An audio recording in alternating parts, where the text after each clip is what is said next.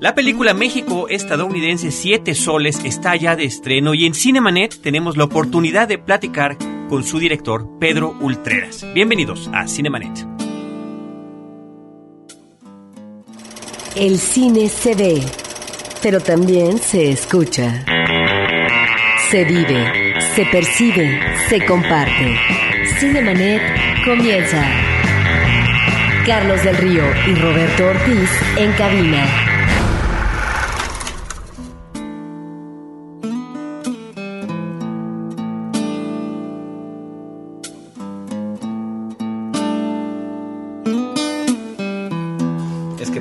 Un chingo y. Pues. Quería escuchar tu voz. Pero es que me tienen bien agarrado de los huevos. Y ya te dije lo que me puede pasar si me cachan. Marina, Marina.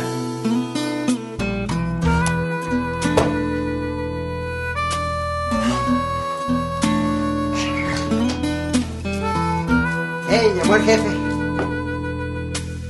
Quiere que vaya contigo al viaje. ¿Qué? ¿Qué dices? Para eso te entrené estos dos años, ¿no? ¿Qué chingado le pasa al viejo? Últimamente, si no te gusta, pues llámale y díselo a él. Está bien. Lo haré. Sí, ya sé quién es el jefe. Eso no se me olvida.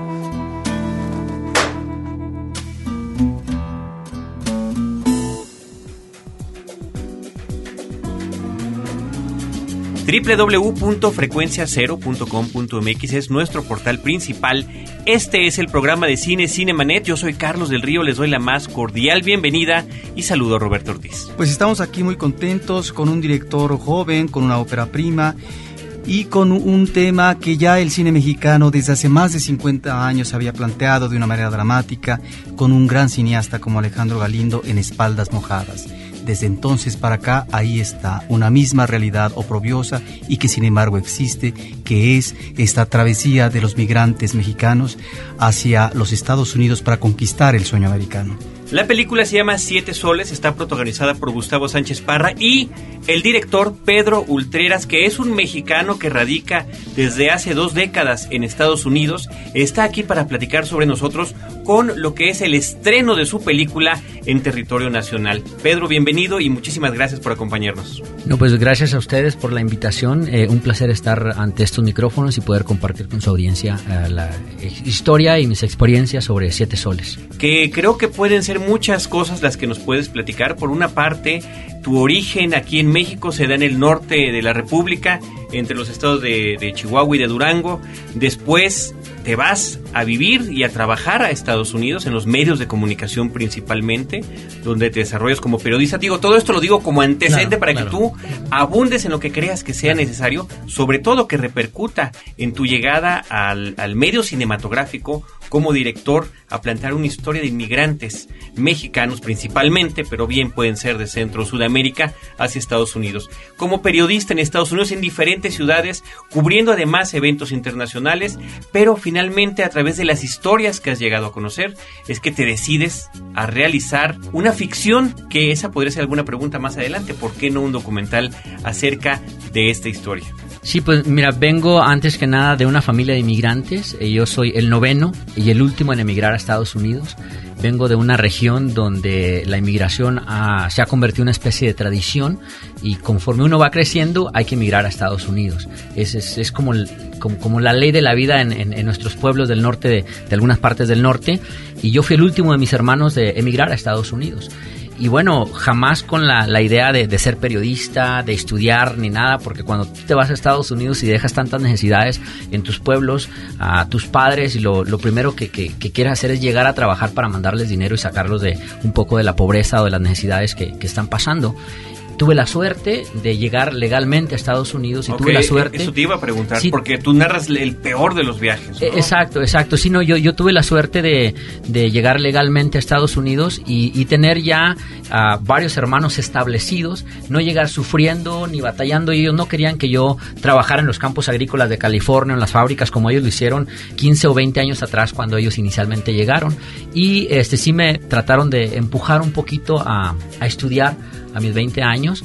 Y bueno, caí por mero accidente en la radio y la radio me llevó a la televisión y 16 años y medio que trabajé eh, como periodista, como reportero con varias cadenas eh, en español. Las, las puedes mencionar todas absolutamente. Sí, bueno, porque empecé- es interesante además. Eh, Empecé a trabajar eh, con la cadena Univisión en California, posteriormente trabajé para la cadena ABC, CBS y después para Telemundo. Los últimos siete años de mi carrera periodística los hice con la cadena Telemundo. Nunca lo planeé, no era parte de lo que, de lo que tenía en mi vida, pero del momento en que entré a, a la televisión, las principales notas que cubríamos pues, son las de migración, porque de eso vive la televisión española allá, cubriendo las historias de los migrantes que forman ese país, los migrantes hispanos principalmente, y como que me fui desarrollando en ese campo y fui conociendo muy bien el tema de la inmigración, sus leyes, los cambios. Yo era el reportero que siempre estaba cubriendo el área de inmigración. Trabajé en varias ciudades, estuve en Monterrey, California, cerca de San Francisco, que fue donde empecé, luego El Paso, Texas, Dallas, Texas, Fort Worth, Chicago. Hasta que finalmente me viene una propuesta para venirme a Arizona. Y en Arizona me cambia la vida en muchos aspectos como, como periodista porque estaba acostumbrado a conocer las historias de los migrantes, cómo viven los migrantes ya en Estados Unidos establecidos, que sufren muchísimo también porque la gente piensa que irse a Estados Unidos es llegar a trabajar y mandar eh, ganar dinero y mandarlo para acá y, y sufren demasiado. Yo conocí conocido casos donde me ha tocado decirle a la gente como como paisanos, oyes, pues vete para tu pueblo, seguramente puedes vivir mejor allá que como estás aquí. Y la gente me, me, me ha dicho, mira, no me importa cómo yo viva aquí o cuánto yo esté sufriendo, siempre y cuando pueda mandarle algo de comer a mi familia, porque allá voy a estar muriéndome de hambre con ellos, o sufriendo y ver a mis hijos que me piden esto y no se los puedo dar. Ellos no tienen que saber cómo estoy yo acá.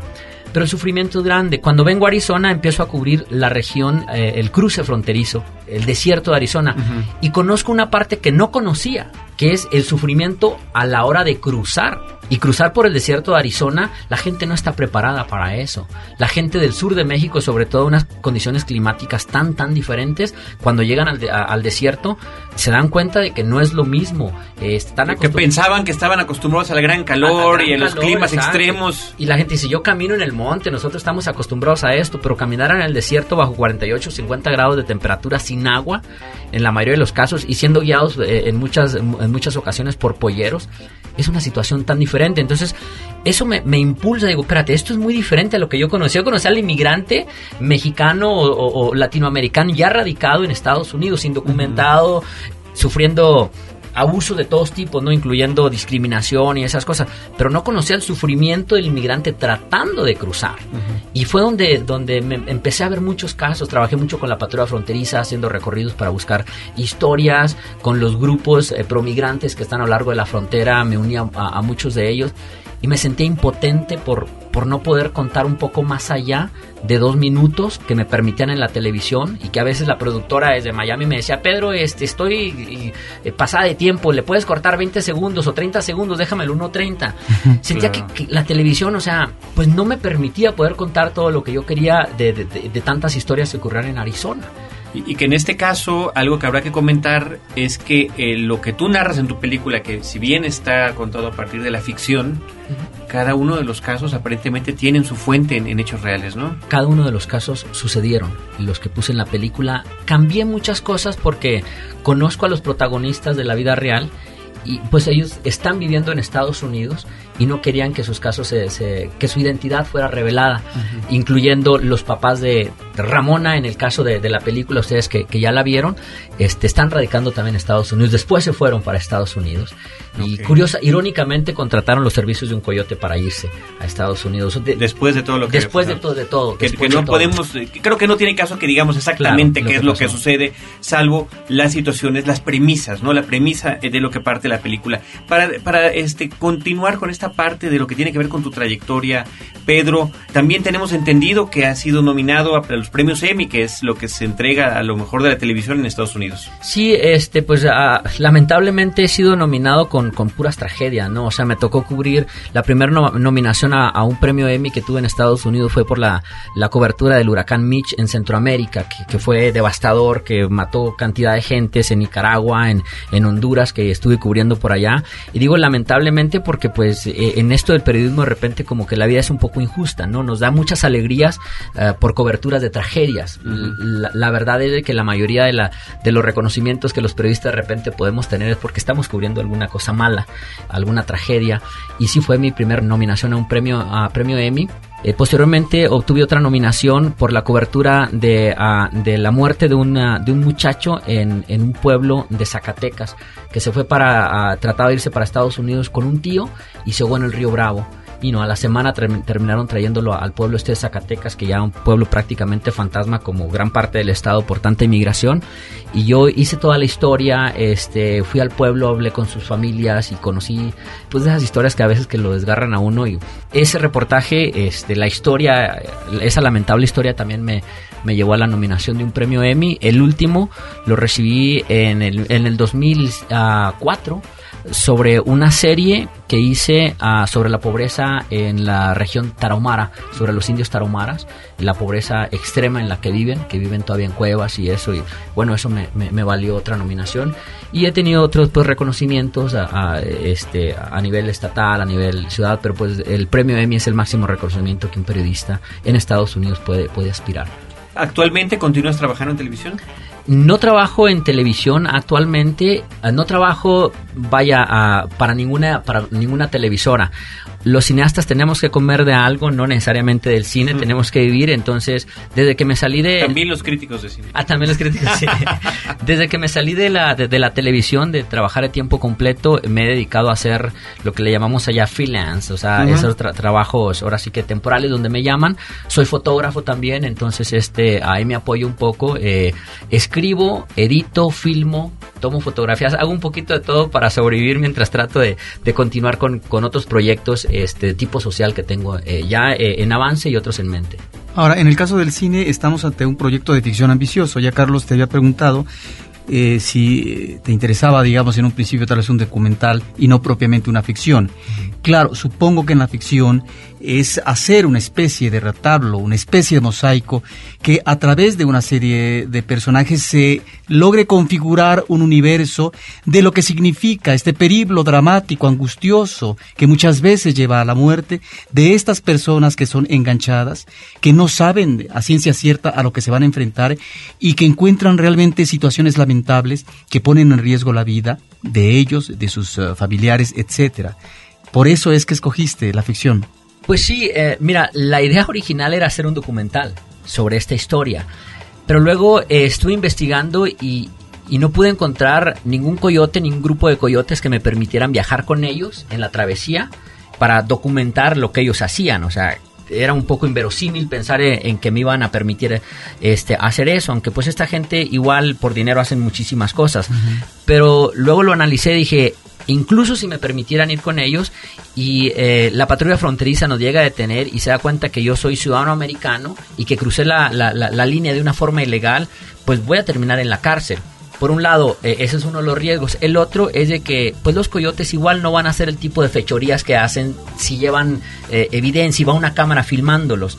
Entonces dije, lo único que puedo hacer es tratar de contar esta historia a través de la, de la ficción con actores, ¿no? Y apegarme demasiado a la realidad pero meterle, meterle ficción y, y, pues fue lo que hice, ¿no? Es una película muy, muy, pero muy pegada a la realidad. La realidad es más cruel, es más dura, es más sangrienta y hace más sufrir, por supuesto. Pero yo creo que, que, sí traté de apegarme lo más que pude y que la gente pudiera sentir, sobre todo aquellos que tenemos alguna conexión o, alguien que, que, nos relacionamos con, con esta historia. La realidad es más cruel, efectivamente, eh, dices tú. Eh, pero en el caso específico, cuando hablas eh, de estos abusos por parte de los polleros, a veces eh, da la impresión como espectador que es demasiado lo que estamos viendo, tanto por uno como por otro pollero, con respecto a acciones que son realmente viles, ¿no? Que van más allá de lo que puede ser no solamente el comportamiento de la normalidad, sino de la moral. Y que en ese sentido, a veces uno como espectador pudiera pensar que hay un ingrediente de truculencia más que otra cosa. ¿Es así la realidad o es más terrible? Sabes que alguien me comentó aquí en la capital, eh, cuando estábamos editando, trajimos a seis o siete personas amigos por ahí este, de nosotros y el- de los productores acá, y una persona me dijo, oye, ¿no se te hace que se te pasó la mano? Dijo, ¿realmente los polleros son así? Le dije, qué desconocimiento tan grande de, lo que se vive en la frontera con los polleros. Es- esa gente son unos criminales de, de los buenos. Una persona que, que lucra con los sueños, con las esperanzas de la gente todos los días y que los ve simplemente como un bulto, como una mercancía, que cuando ya no pueden caminar, cuando están sedientos, los abandonan, los dejan atrás para ellos continuar. Y esto pasa todos los días. Yo he platicado con muchos coyotes también. He conocido, conocido historias de muchos coyotes. No todos los coyotes son malos. Hay coyotes buenos. Hay coyotes buenos, la verdad. Pero al final de cuentas, el, el- pollero ve al migrante única y exclusivamente como mercancía. Y ellos no van a arriesgar ser detenidos, no van a arriesgar perder la carga, porque al final nadie de ellos trabaja solos. Siempre trabajan para una organización, aunque sea pequeña. ¿Entiendes? Y, y- y entre más gente puedan lle- llevar para el otro lado mejor y pueden regresarse al, al día siguiente y no y no se preocupan por a quién voy a salvar o quién se queda atrás o no. La ley del desierto es esa, el que puede camina y el que no se queda y me lo llegaron a decir dos o tres polleros. Entonces, no, la verdad es que no es, no es en exceso lo que pongo sobre los polleros. Eh, lo tengo muy documentado viendo tantos años en, en la frontera, conociendo tantos de ellos y tantos casos. Platiqué con muchos migrantes fuera de los que yo conocí como periodista. Eh, platiqué con muchas organizaciones también y platiqué con muchos polleros para poder conocer un poco más a fondo y tratar de ser, de ser un, poco, un, un poco más realista. De repente no ha sido lo mejor, digamos, porque en Estados Unidos hemos tenido problemas para vender la película porque es muy real, es muy dolorosa. Dicen, ¿sabes qué? Es que es O muy sea, no, se ha exhibido comercialmente En en Estados Unidos, no. y habrá posibilidad de que, de que lo sea. Pues eh, no sé si haya posibilidades a, a estas alturas. Ya está vendida para DVD y cable y televisión, no está vendida aún para cines. La verdad es que a estas alturas estamos viendo un poco difícil el que se, se venda para cines. Hemos tenido pláticas con, con varias ah, distribuidoras y, y siempre me dicen, mira, nos gusta tu película, es, es muy interesante, es una película que deben de ver políticos, este, estudiosos, críticos, migrantes, todo mundo para que aprenda de ella, pero no es negocio para nosotros. Pero se acaba de vivir recientemente un fenómeno muy interesante entre explicable e inexplicable, diría yo. Te digo inexplicable como cinéfilo y explicable por el mercado. La misma Luna, una película mexicana que también trata sobre el, sobre el, el- tránsito, un road movie acerca de, de cómo llega un niño a Estados Unidos a reencontrarse con su madre, eh, le fue mucho, mucho, mucho, mucho mejor de lo que le fue aquí en México y particularmente con las poblaciones mexicanas o latinas allá. Sí, mira, y la verdad es de que este, yo vi la misma luna y casi todos mis amigos y mi familia, mis hermanos, todos por supuesto fueron a verla porque nosotros mismos, yo mismo impulso a la gente a apoyar ese tipo de películas, de películas mexicanas y más sobre el tema de inmigración. Si es cualquier eh, cualquier película el tema de inmigración, yo la apoyo y estoy empujando porque porque la apoyemos entre los mismos grupos que que trabajamos eh, que, que trabajamos desde cerca con los migrantes pero son dos películas muy diferentes No, eso me queda absolutamente claro. ¿no? empezando El- por el- los actores eh, entonces, a, a lo, a lo que voy es que son actores mucho más comerciales, son Sí. muy comerciales. pero más que eso el tono. Ah, no, No, pues sí, o sea, sea- no, no voy a abundar en eso para, para no, ah, no, no, no aprovechar ni, ni mucho menos sobre eh, la comparación que gente me han hecho en Estados Unidos cuando han visto en festivales. Pero justamente por eso podría ser un elemento para decir, esto, este tipo de películas es lo que el público hispano quiere ver allá en Estados Unidos. Pues sí, o sea, eh, la- mira, hay una película, ay, se me está escapando el nombre, ahorita, ahorita la recuerdo, una película hace 25 años que se hizo, es de, de unos guatemaltecos que llegan a California, a lo mejor ustedes la recuerdan, fue, fue- gana- ganó premios en todas partes, si no me equivoco, también fue nominada a un Oscar por película Extranjera. extranjera. Eh, El norte, la frontera. El norte. Del norte. El del norte o el norte. Maravillosa película, maravillosa película porque está muy bonita pero muy apegada a la realidad. Ya hay películas que se aversen sobre el tema de inmigración pero que no se apegan mucho a la realidad. Eh, cambian mucho las historias, ¿no? Y no, no voy a hablar de en particular, pero es nunca vas a ver en Estados Unidos que a un niño de 8 o 9 años le den trabajo en un restaurante en ninguna parte y le pongan todavía una sillita para que suba a trabajar. Eso no existe. Eso no pasa en ninguna parte en Estados Unidos. Las leyes son muy estrictas en ese aspecto. Entonces hay cosas que, que la verdad no se apegan tanto. A lo mejor mi error fue apegarme demasiado a la realidad con la película. Porque la misma compañía distribuidora nos dijeron, tu película nos gusta, nos gusta mucho, pero es muy dolorosa, es muy cruel, es muy real. Porque sí hay puntos en contactos, no solamente con La misma luna, que fue también una película que tuvo éxito aquí en México, en Estados Unidos eh, fue realmente un eco formidable, pero yo pensaría también en el viaje de Teo y encuentro vasos comunicantes en el caso de los personajes con tu película, porque ahí están los personajes infantiles, tanto en La misma luna como el viaje de Teo, con dos enfoques, dos tratamientos diferentes, pero es la posibilidad imposibilidad de un niño de cruzar la frontera para encontrar a su madre, para El ir- reencuentro familiar. del reencuentro familiar y en el caso y en el caso también eh, de tu película pues encontramos a dos niños con una madre que van digamos no vamos a platicar del argumento pero es también en a ubicarse ahora en Estados Unidos para un reencuentro eh, familiar en ese sentido está ahí el tema de los niños y también una herida muy grande en cuanto a si salvan o no los obstáculos en medio del desierto Y en eso no nos equivocamos nadie, porque, porque es una, es una realidad. La inmigración, uno de los... Yo creo que el, el daño más grande que hace la inmigración es la, la separación de las familias. Un inmigrante sufre desde el momento en que pone un pie fuera de su casa para, para buscar un mejor futuro. Del momento en que una persona se va para Estados Unidos, deja a un ser sufriendo atrás. Y muchas veces cuando pasa el tiempo y ese- esos seres no se reencuentran, los que se quedan de este lado, pues buscan la forma de, de- de verlos nuevamente o reencontrarse con ellos. Y lo que se sufre para lograr ese reencuentro es lo que nosotros estamos poniendo en estas películas, la verdad. Es, es, es muy cruel, es muy duro, pero es la realidad. Estamos en Cinemanet platicando con Pedro Ultreras acerca de su recién estrenada película en México, Siete Soles, y nosotros vamos a regresar después de esta breve pausa. Bueno, Vieja, ¿a que no sabes qué? Te tengo buenas noticias. Ahora sí se vienen. no me estás echando mentiras.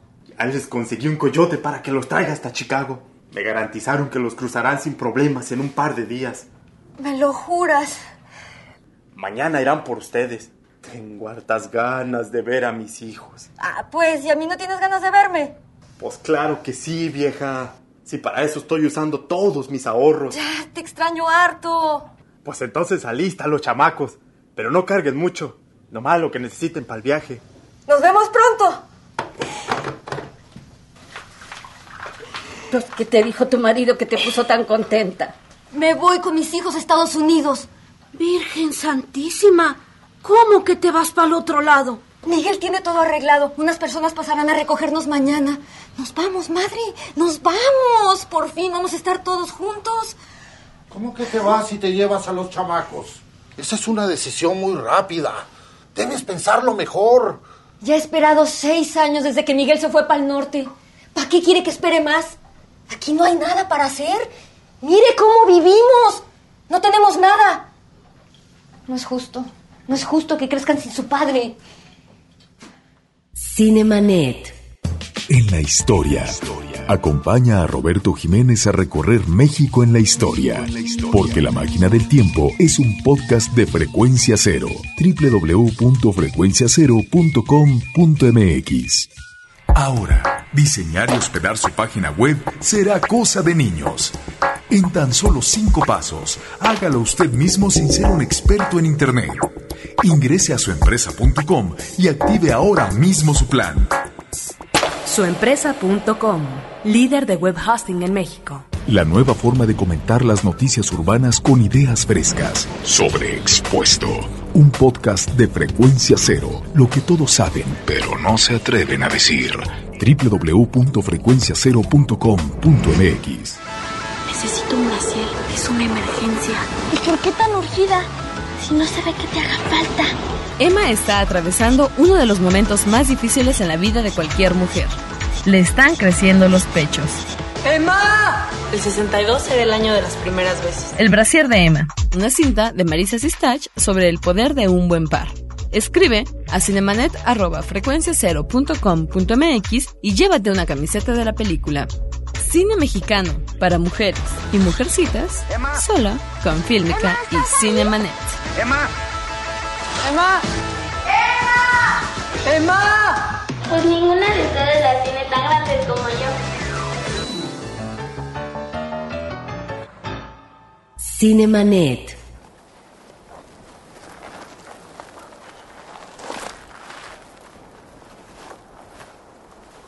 ¡Vámonos! ¡Ya es hora de irnos! ¡Vámonos, levántense! ¡Rápido!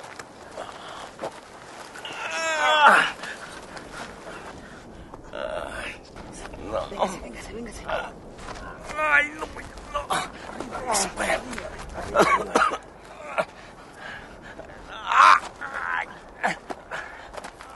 Ay, ay, ay, ay, no, no puedo, no puedo, no puedo. Esfuerzo, mi don. Hagan un esfuerzo. Levántese. No puedo, muchacho, no puedo. Inténtenlo. No, no puedo, no puedo, muchacho, no puedo. No. Lo siento, pero tenemos que seguir. Si el don no puede, pues ni modo, se tendrá que quedar. Espérate, espérate. ¿Cómo que lo vamos a dejar aquí? Pues a menos que lo quiera seguir cargando. Así es esto, tenemos que seguir. No seas ojete, güey. Ustedes se comprometieron a cruzarnos al otro lado y de estos nos tienen que sacar. Por eso les pagamos buena feria, ¿no? No podemos dejar aquí al don abandonado en el desierto para que se muera como un perro. ¡Órale, contesta! ¿Nos vas a sacar de esta o no?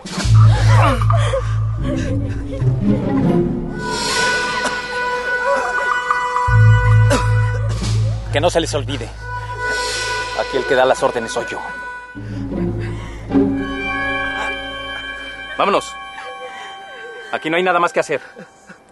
Así es la ley del desierto. El que puede camina y el que no, se chinga.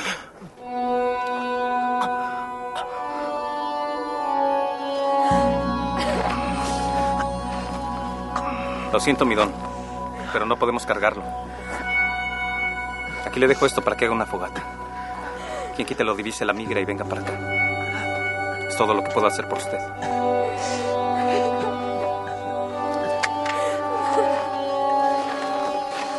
Vámonos. Vámonos. Ay, viejo, no podemos dejar a estos pobres hombres aquí. No, vámonos. No nos vayan a dar un golpe a nosotros también.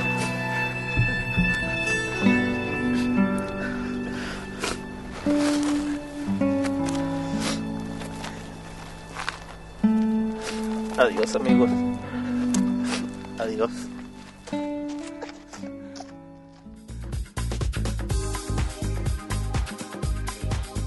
Continuamos en Cinemanet platicando con Pedro Ultreras acerca de Siete Soles y creo que todavía tenemos muchas, muchas cosas más que, que platicar contigo y que preguntarte. Hace rato nos platicabas de la cuestión en la cómo se comportan los polleros y eh, los mencionabas como, como criminales, como lo que son, ¿no? Sin embargo, me llama la atención que en tu película el personaje principal es uno de ellos y no solo eso, sino que además con algún asomo de redención. Sí, fíjate que ah, cuando yo estuve haciendo la investigación, ah, aparte de, mis experiencias vividas como periodista, un reverendo encargado de una organización humanitaria promigrante en Tucson, Arizona, el reverendo Robert ah, Hoover, me dijo, Pedro, que no se te olvide que hay coyotes buenos también. Ha habido coyotes que han terminado haciendo buenas acciones y se han redimido después de tanta maldad que han hecho. Y mi supervisor de guion, eh, este, un chileno ah, que ha escrito varias, varias películas eh, este, ganadoras de, de diferentes premios, sobre todo en Europa, me dijo, Pedro, la historia de los migrantes es muy bonita por lo que tú describes, pero es como lo mismo, ¿no? O sea, los migrantes que van y... ¿Por qué no trabajas un poco con el personaje del malo? ¿Cuántas cosas se han escrito o se han hecho sobre un pollero? Que le des la titularidad, el protagónico a un pollero. Y ahí me eché a volar mi imaginación. Dije, ¿sabes qué? Es cierto, yo no conozco, en la televisión nunca me interesó, o a mis productores nunca les interesó que yo les hiciera una historia sobre el pollero. Háblanos de los que se mueren, cómo se murieron, qué pasó con ellos, a quién dejaron, pero por qué a un pollero. Y fue lo que traté de hacer, tratar de alguna forma de redimir, a darle sentimientos a un malvado, darle sentimientos a un criminal, una persona que también se enamora como nosotros, que también siente y que también sufre si su novia lo deja y que al mismo tiempo se compadece de- en algún momento y recapacita de las cosas que está haciendo y trata de, de abandonar todo. Entonces, el protagónico, curiosamente, es el malo de la película. Cuando casi siempre es, es, el, es lo opuesto, es el, el antagónico, no necesariamente lleva el papel protagónico. En ese sentido, es, es el actor a quien reconocemos los que vemos cine mexicano, ¿no? Gustavo Sánchez Parra, con una trayectoria muy interesante en nuestro cine nacional. Eh, platícanos cómo lo contactaste a él, por qué lo elegiste a él y háblanos de los, de los demás del reparto, porque en general, pues nos parece, en principio, no sé Roberto qué opine, pues eh, rostros desconocidos para Bueno, nosotros, Evangelina, ¿no? eh, Sosa sí Evangelina. Sosa. Sí, los únicos actores con trayectoria son Gustavo Sánchez Parra y Evangelina Sosa. Mira, yo estaba buscando a un actor con características, obviamente como las de Gustavo, así más tendencia morenón, este, y no, tuviera un poquito cara de mal, Que de se- que se- malvado. de esos que son buenos para ser malos. que ¿no? son buenísimos para ser malos. Y mira que no hubo mejor acierto en, en la elección de, de- de los actores que, que haber elegido a, a- Sánchez Parra. Aparte de un maravilloso actor y para mí uno de los mejores en México, que seguramente a mi punto de vista no se le ha dado el reconocimiento que, que merece este actorazo, un excelente ser humano y trabajó con los actores con muy poca experiencia de una forma maravillosa. Me ayudó muchísimo. Y Evangelina también. Un- una amiga me dijo, mira, están estos y estos y esto, tenía en mente a otros actores y me dijo, ¿por qué no hablas con este tipo? Este es súper buena onda, súper eh, flexible y estoy seguro que no le importaría trabajar con un director principiante. Este, además que nunca tiene un protagónico. Eh, puede ser la primera oportunidad para, para que se le dé un protagónico. Vine, lo contacté, nos reunimos en un Starbucks aquí cerca de- del World Trade Center y ahí platicamos y le di el guion y le dije, háblame cuando lo leas y platicamos y inmediatamente le interesó y me dijo, ¿sabes qué? Por, ¿Sabes por qué me gusta? Porque yo como mexicano también siento la necesidad de llevar esta, este mensaje, de ser parte del mensaje que tú estás tra- tratando de llevar. Y bueno, después a los otros actores, pues ahora sí que son actores de, de- de Sonora, de teatro más que nada, muy poca experiencia en teatro y algunos de ellos los encontré ahí por ahí en la región de Magdalena de Quino donde filmamos y no son actores, o sea, simplemente los agarré del montón, platiqué con ellos, vi ciertas características, sentí que podía trabajar y, y, este y que puedan Los padres seguir de ella, ¿quiénes bien. Los padres de los padres de la niña son actores de teatro. El profesor ah, Rojas es el que él hace el papá es, es actor y director de teatro en Hermosillo y la señora Los eh, papás de- del los- personaje de del Evangelina. personaje de Evangelina son de so- son actores de teatro de, de Hermosillo. Correcto. Entonces, eh, el resto, únicamente Evangelina y Gustavo, los demás, son de teatro con poca experiencia, con la excepción de, de los señores. Y eh, el señor que se fractura el pie al principio del recorrido, él tiene una trayectoria, Sergio Galindo, de 40 años en, eh, en- en la actuación, sobre todo en, sobre todo en teatro, también es director de teatro y uno de los mejores en el norte de México.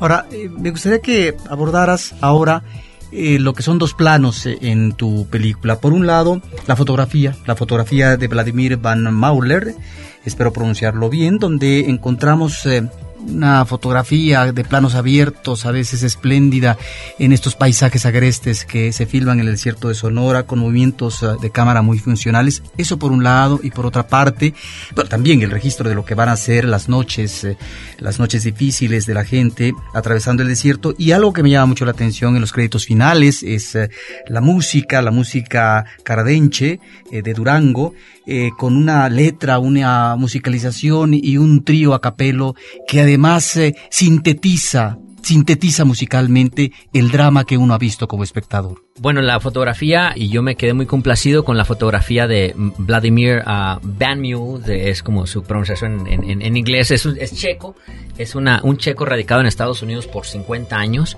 Otro inmigrante. Otro inmigrante, otro inmigrante también, otro inmigrante. Y bueno, desde un principio le dije, mira, quiero hacer esta película que parezca documental. Quiero hacer la mayoría, la mayor parte de la filmación que quiero que sea a este Cámara en mano. cámara en mano, handheld como nosotros le decimos, vas en cámara en mano porque quiero reflejar eso, o sea, el cansancio. No, no, me, no me podía imaginar una, la fotografía Sí, eh, un de dolly por plano ahí, y todo ese montón de ¿no? cosas en medio del desierto cuando vas caminando con ellos. Aparte quería que lo siguiera así de, de cerca y todo para que la gente de alguna forma pudieras tener la sensación del cansancio del viaje, de la trayectoria de esta gente sobre lo- los cactus, sobre todas estas plantas del desierto. Entonces trabajamos en eso, fue un poco de repente difícil porque pues hay mucho sol y cuando tú trabajas en- con tanto sol de repente puede ser contraproducente a lo que estás haciendo. El desierto filmamos en, entre eh, marzo y, abril y las temperaturas ya van subiendo y se empezó a convertir en algo físicamente muy cansado y emocionalmente también porque estábamos tan pegados a, la frontera. Una de las cosas que yo hice es que yo pasé mucho tiempo platicando con todo el elenco, incluso con el, con el equipo técnico sobre las experiencias vividas como periodista. Los empapé demasiado sobre el tema de la inmigración y en una ocasión me lo llevé al pueblito eh, eh, un pueblo en, Sonora que se llama El Sázabe. El Sázabe es conocido como la capital mundial de los coyotes y donde se preparan. Es un pueblo que vive 120% del coyotaje. Todas las cosas que se venden en la calle, todos los puestos, todo es sobre kits de, de viaje para los migrantes. Ahí llegan camiones desde Chiapas, en, en Chiapas, en Tapachula, Chiapas, en la terminal de autobuses, ves el letrero que dice camiones directos hasta el Sázabe, Sonora. El Sázabe es un pueblito de 500 habitantes, pero vive y depende únicamente del migrante.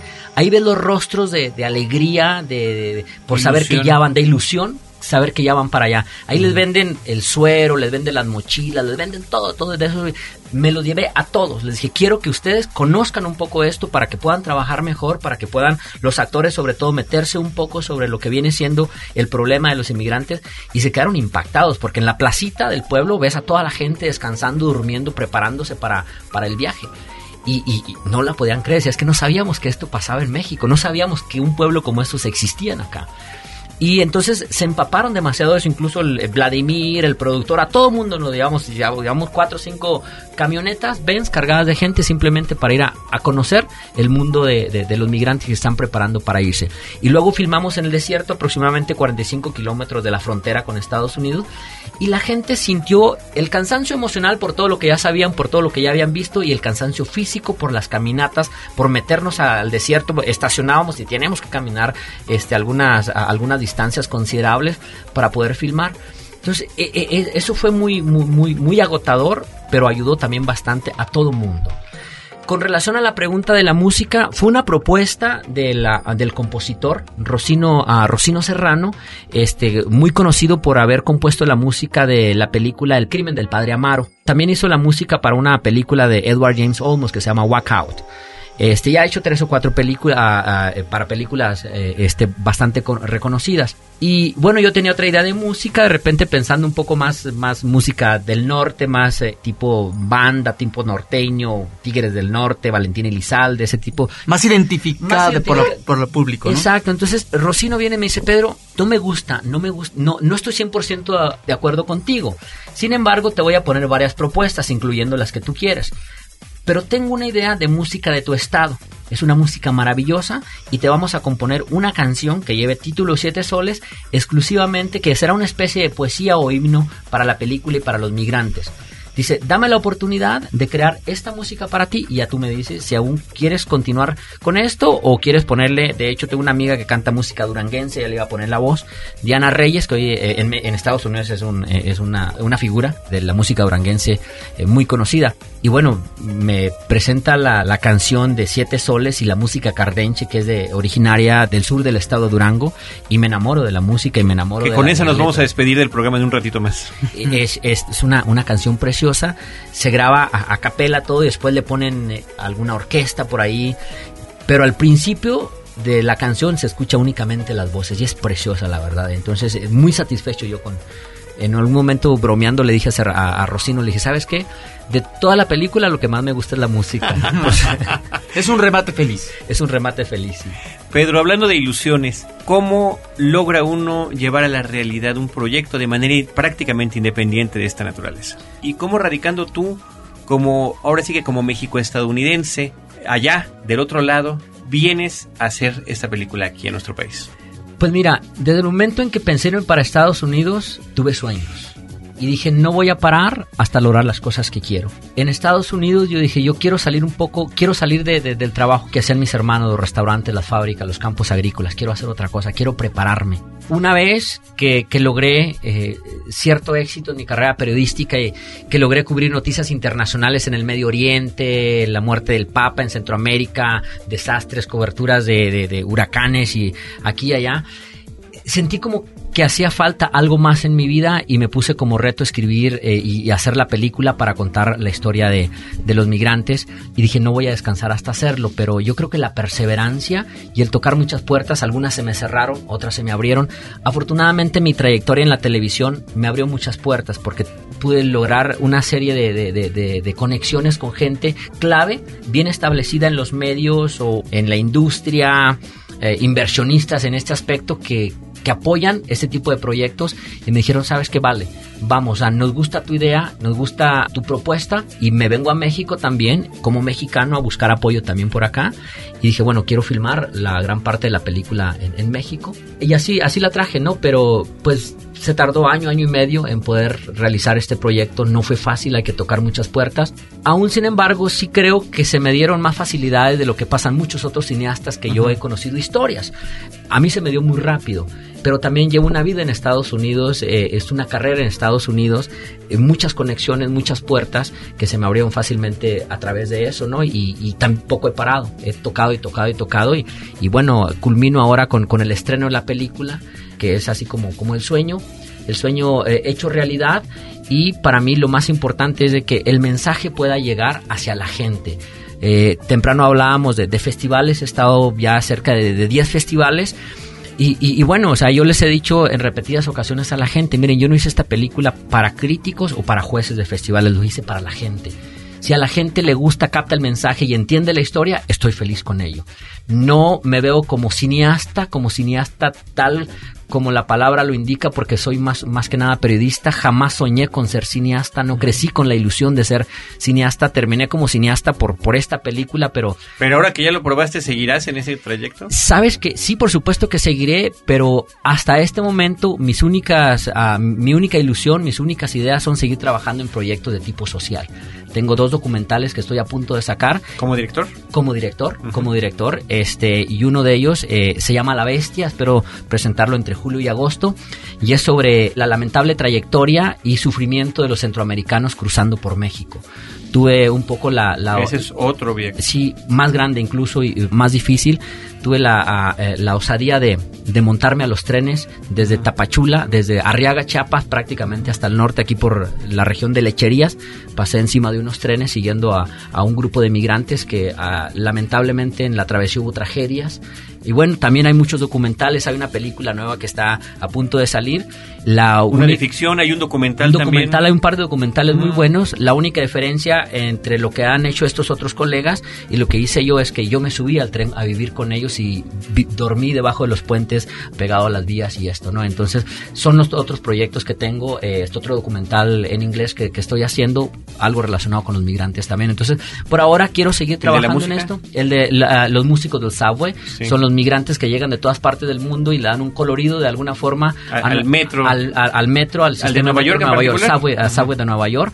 Este, tú sabes, vive uno entre tanto estrés, una vida tan agitada en Nueva York y de repente uh -huh. andas por el subway y te encuentras a una tipa de Israel tocando un serrucho y saca una música maravillosa. Uh -huh. Entonces, otros tipos africanos vienen con, con latas esas que nosotros utilizamos acá, no sé cómo le llaman, no sé, para cargar agua, esos eh, cubetas. Cubetas, cubetas, exacto, de, de, pla de plástico de, lámina, de lo que sea, y hace una música maravillosa.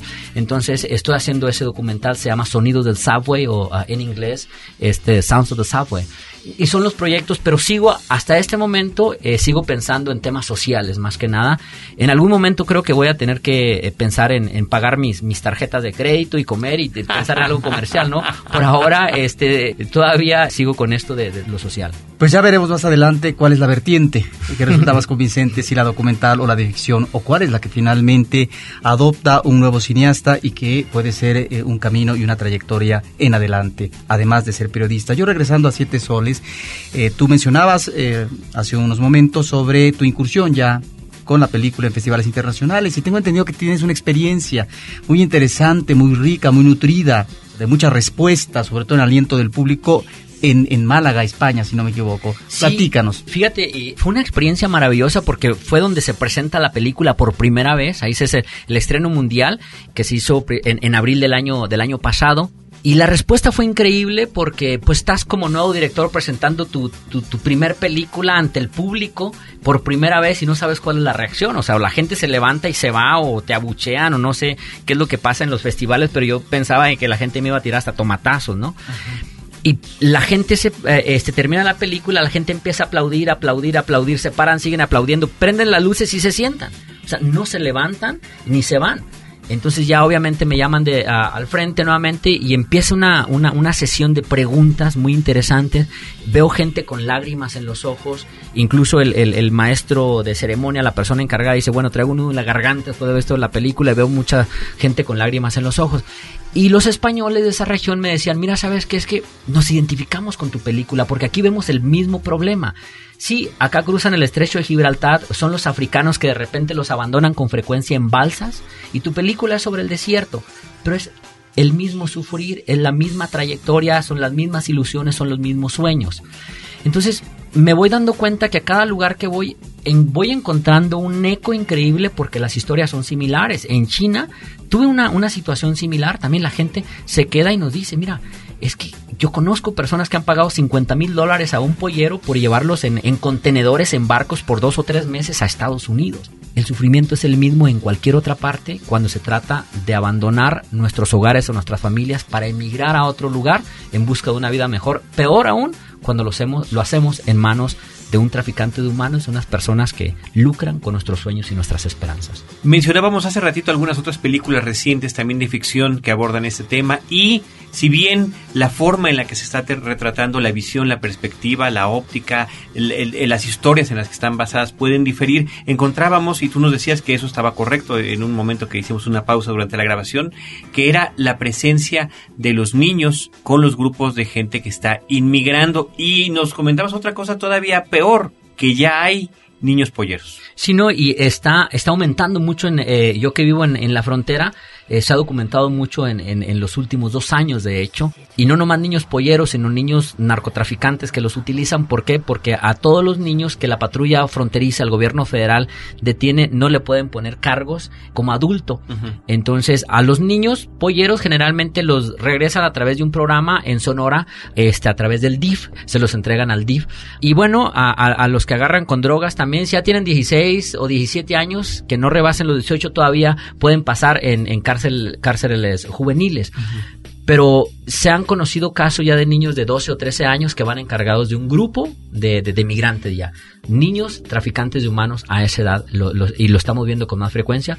Obvio, las bandas estas que, que delinquen en esa parte de, del país eh, prefieren utilizar a estos niños porque saben que para mañana o el día después lo, la migra los deporta, y los mandan a través de, de, de, los programas de menores a México y como son niños de la calle o son niños que alguien va y los reclama y ya al día siguiente están haciendo otra vez lo mismo. Eso. Las historias son todas terribles, la realidad siempre terminará superando la ficción, pero te agradecemos esta perspectiva, te agradecemos tu plática y tu presencia, Pedro, aquí en Cinemanet, compartiendo con todo nuestro público lo que ha sido esta experiencia contigo y te deseamos lo mejor en esta eh, incipiente carrera como cineasta basada además en una carrera periodística.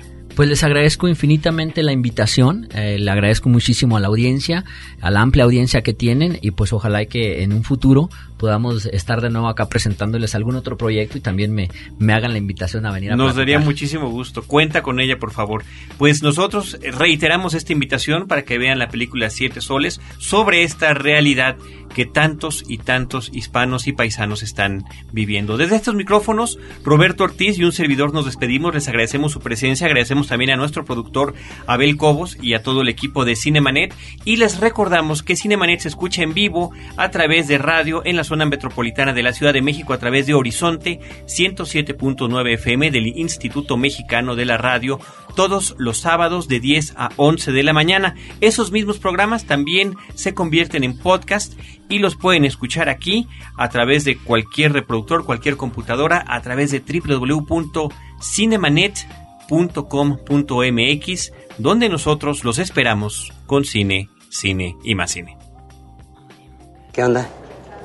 Van para el otro lado. No, no tengan miedo, hombre. Yo cruzo gente. Soy de los Kings.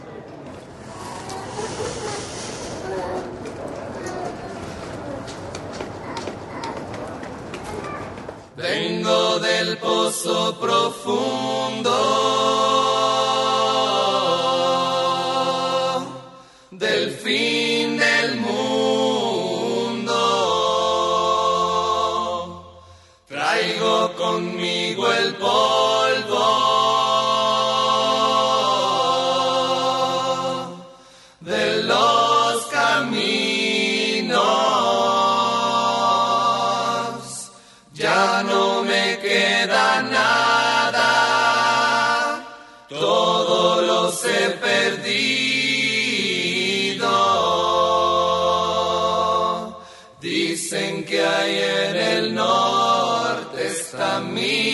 destino.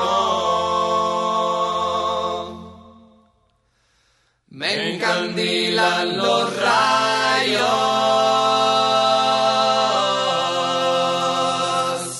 de siete soles. Me enseguece la sal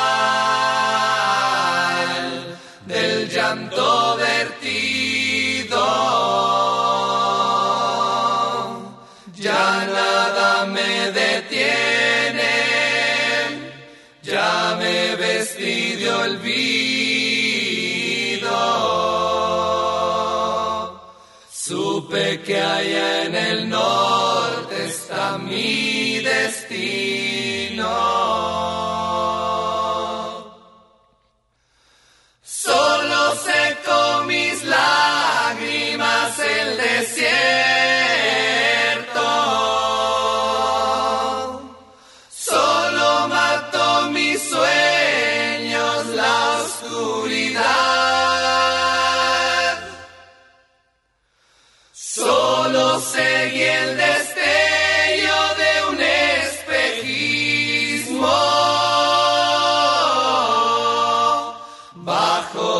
Siete soles